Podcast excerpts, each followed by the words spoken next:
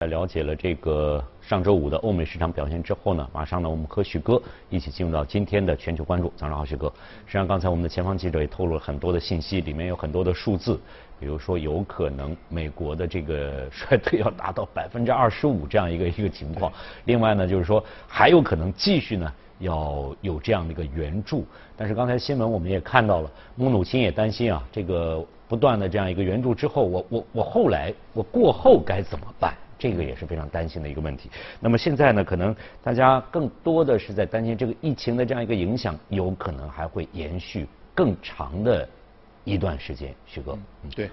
呃，其实整个疫情的情况比当时大家预想的可能会更严重一点。呃，我看了一下，整个整个全球大概二百零六个国家当中，呃，只有五个国家是没有那个感染确诊的人数。呃，然后整个时间段的话，现在可能预计的比之前要更长一点。我早晨看了一下，那个比尔盖茨认为可能要啊两年啊两年，这个是非常非常长的一个时间。然后目前来看，全球两百零六个国家当中，一百七十个国家今年的整个经济增长可能会出现一个负增长。然后 IMF 的话也统计了一下，今年全球。呃，整个平均增长率可能会出现负三的一个倒退，那这是蛮严峻的一个一个一个问题，因为之前的话，IMF 认为可能是百分之二点五以下就是属于衰退了，那现在是没有正的增长，而且出现了一个比较快速的一个下跌，那么在全球的话，那些发达市场的国家，啊，他们的这个衰退的程度可能会更加严重一点，比如说美国的话，我们刚才看到可能二季度是。呃，二十以上的一个下跌，但整个一年的话，预计可能是 IMF 的预测可能是达到百分之五点九，也就是将近于百分之六。那欧洲的情况可能会更加严重一点，今年的欧洲的投资可能真的会。呃，面临比较大的挑战，欧洲可能会倒退百分之七七点五左右。欧洲本身就情况不是特别好，比如说像我们看到之前就疫情之前的话，像希腊也那个西班牙也好，这个失业率就非常高，基本上达到年轻人的话达到百分之二十左右。那么欧洲的话，我们看三驾三驾马车，像德国今年的经济可能会出现百分之七左右的一个倒退，法国七点二啊负七点二的一个倒退。然后意大利，意大利现在这个人口老龄化非常严重，这一次的疫情对他们的冲击相对来说会更大一点，大概会产生百分之九点一的一个一个倒退，所以呃，全球欧美这些这些发达市场国家，它的那个影响会。啊，比较大，而且如果说时间拉得长一点的话，这个 问题会会会更大一点。但这一些这个发达市场国家可能只是一个倒退，但是我们现在比较担心的是一些新兴市场的一些国家，尽管他们的这个经济衰退的程度可能没有啊那么大，但是呢，呃，存在着一些这个经济方面的一些问题。比如说，有一些国家它的整个经济模式发展比较单一啊，比如说我们看到那个像泰国，泰国的整个 GDP 的话，百分之十二。啊，是靠那个旅游。那现在你看普吉岛海海滩上面基本上已经没有人了，因为疫情的一个一个影响。另外一个像牙买加，牙买加它的那个 GDP 当中百分之三十四也是靠旅游。啊，加勒比海的那个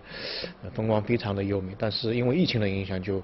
啊对经济的冲击也是会比较大。那么另外一个，比如说尼日利亚，尼日利亚现在的整个呃经济，它主要百分之六十五是靠石油。那么现在油价大家可以看到，油价跌了一塌糊涂，所以对这些国家的影响会比较大。然后我们最近看到，其实像阿根廷，它其实已经出现了一些违约的一些一些迹象。那么这些新兴市场国家，一个收入方面，呃，因为疫情的关系会有比较大的一个打击。另外一个呢，就是我们之前一直讲到的，就是美元。美元在疫情之后，其实出现了一个比较大幅度的一个上涨。现在美元指数已经在一百以上了。呃，上周一的时候在一百以下，然后周二、周三、周四周五就，呃，剩下那些时间都在一百以上。一百以上就是一个非常严重的一个信号。在过去的七次的全球的金融危机当中，有五次是美元指数超过了一百，也就是全球对于美元的这个需求量会会增加。那么对于那些新兴市场国家，它有很多的美元的外债。啊，美元外债，那美元指数往上走的话，意味着它本国货币出现一个呃比较大幅度的一个下滑。我们看到最近的两个月当中，啊，包括俄俄罗斯的卢布啊，那个阿根廷的比索啊，还有南非的兰特，它的这个货币的跌幅达到了百分之二十，啊，就贬值达到百分之二十。那么从今年开始，今年二零年、二一年。二二年这三年都是新兴市场的这个还美债的一个高峰期。那如果说你的这个货币跌了百分之二十，意味着你的债务，也就是你到时候要还美元嘛，那么你的债务的这个。这个负担也会增加百分之二十，所以我们可以看到新兴市场其实最近一段时间当中会有一些比较大的一些压力，特别是债务方面的一些压力，因为这个疫情的呃影响，所以这个方面也会有比较大的一个一个问题在。这个确实啊，这个刚才我提到，我们前方记者透露了很多的数字，刚才徐哥呢也提到了一个影响，有可能是两年。这个确实可能两年对我们来讲可能并不是很长的时间，但是这个经济在这样一种情况下运行的话。两年的时间，可能会到造成很大的这样一个损失，冲击是非常非常严重的在这种情况。那么在这样一种情况之下呢，可能大家更多的是怎么怎么怎么来应对啊，怎么来及时的减少这样一个一个损失。呃，刚才徐哥也特别提到了这个美元的这样一个汇率，记得在上周呢，我们就曾经给大家报道过，美元对欧元的这样一个比，也是欧元在不断的也是在在下行，所以就可能提到刚才许哥提到的这个欧洲的情况。极有可能也会比美国有可能会会更为严重一些，在这样一个情况之下。嗯。那么另外一个问题呢，就是大家可以看到，现在呃那些包括美国，美国现在这次的救助计划应该说是史无前例的，包括无上限的 QE，然后两点二万亿、两点三万亿的纾困纾困的计划，啊，基本上这一轮可能会呃打到市场里面的这个钱会是。GDP 的百分之三十五，欧洲大概百分之十九，日本大概是二十三，什么概念呢？就是跟二零零八年的呃金融海啸比起来，可能这一次的救助的这个金额，呃是当时的两倍到三倍左右，所以这个这个量非常大。其实，在疫情之前，全球的整个债务啊已经到了一个非常高的一个历史高位。那么如果说因为疫情的关系，把那个呃，纾困计划的这个资金再加到这个债务上面去，我们会看到一个非常庞大的一个呃债务的一个泡沫。呃，特别是美国，我们可看可以看到二月初的时候，美联储的资产负债表啊，央行它的资产负债表大概是四点二九万亿美金。那么到上一周末的时候，基本上已经达到了六点五七万亿。什么概念呢？就增加了百分之五十七。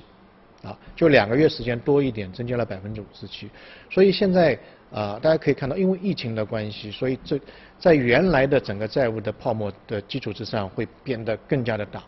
那么在这个基础之上，整个经济又是出现下滑，所以啊，全球未来的这个挑战还是比较大的。那么基于这种情况的话，我们的判断可能，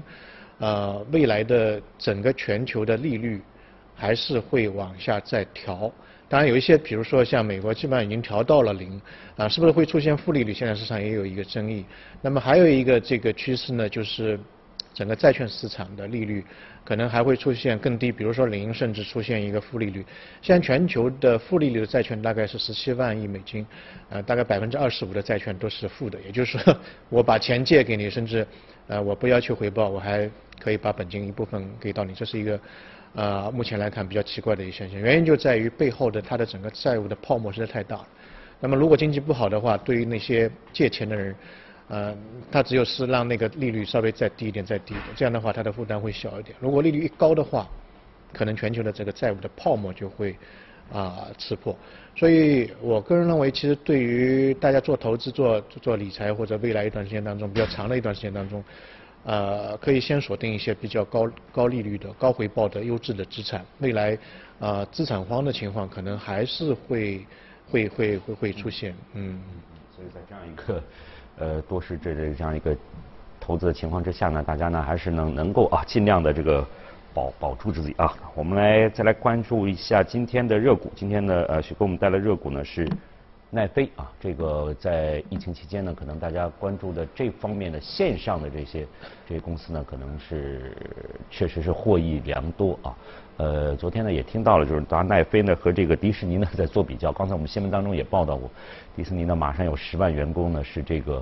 要无薪休假。这个确实，这样一个传统的呃老牌的这样一个娱乐的这样一个啊公司和这个新兴的这样媒体，确实在这个疫情当中呢，产生了比较大的这样一个对比。徐哥，嗯，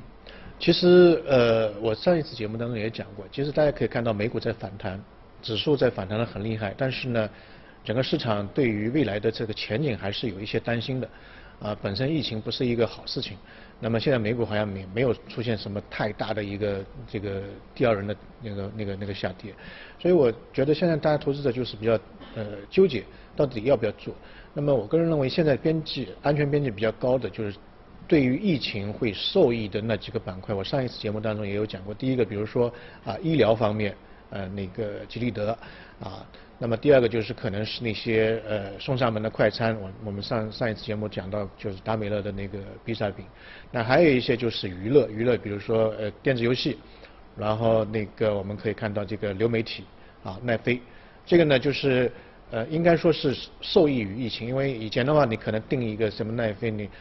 呃平时就是上班时间比较多，你回家看的时间也比较少，那现在的话在家隔离的话。那你的利用效率会比较高一点，所以很多人都有这个冲动去去定这个流媒体。所以啊，对于像奈飞也好，包括迪士尼，你看它的那个线下的乐园可能会有很大的问题，但它流媒体，因为它刚刚开始建立流媒体这块收入，其实最近一段时间它当然大家去看可以看看，它是出现了一个比较快速的一个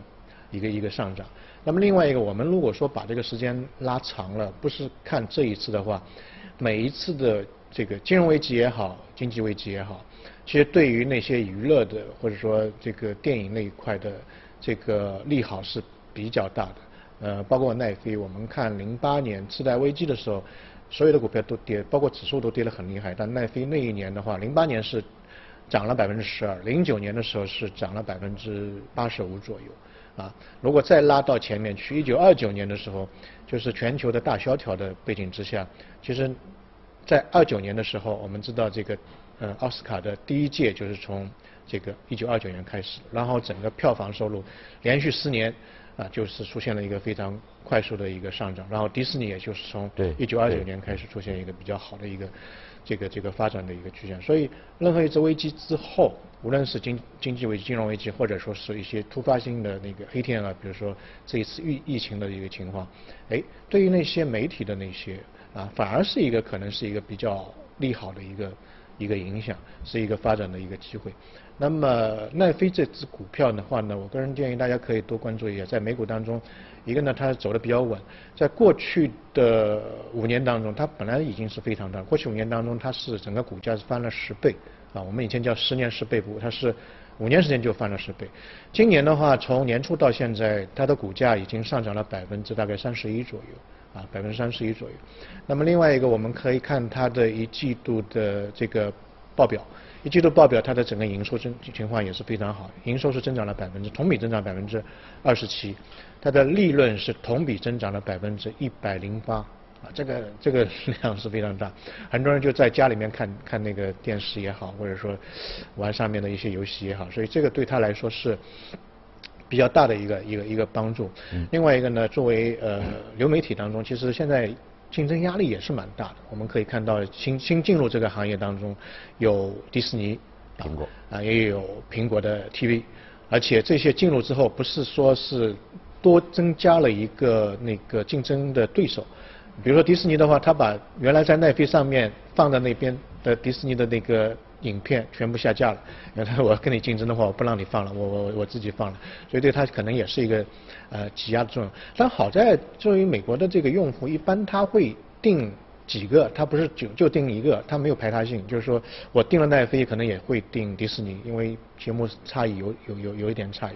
那么第二个呢，其实对于啊流媒体，它有一个威胁就在于我们刚才在节目当中讲到的美元的一个升值。啊，因为呃这些的流媒体的企业，特别是龙头企业，它是全球的一个用户，所以呃如果说美元的一个升值会话，会对它在海外的这部分收益汇回美国的时候，就会有一个比较大的一个损失。当然，美元可能未必会是一直在一百以上。如果美元从一百以上掉下来的话，可能反过来对他们的这个营收或者利润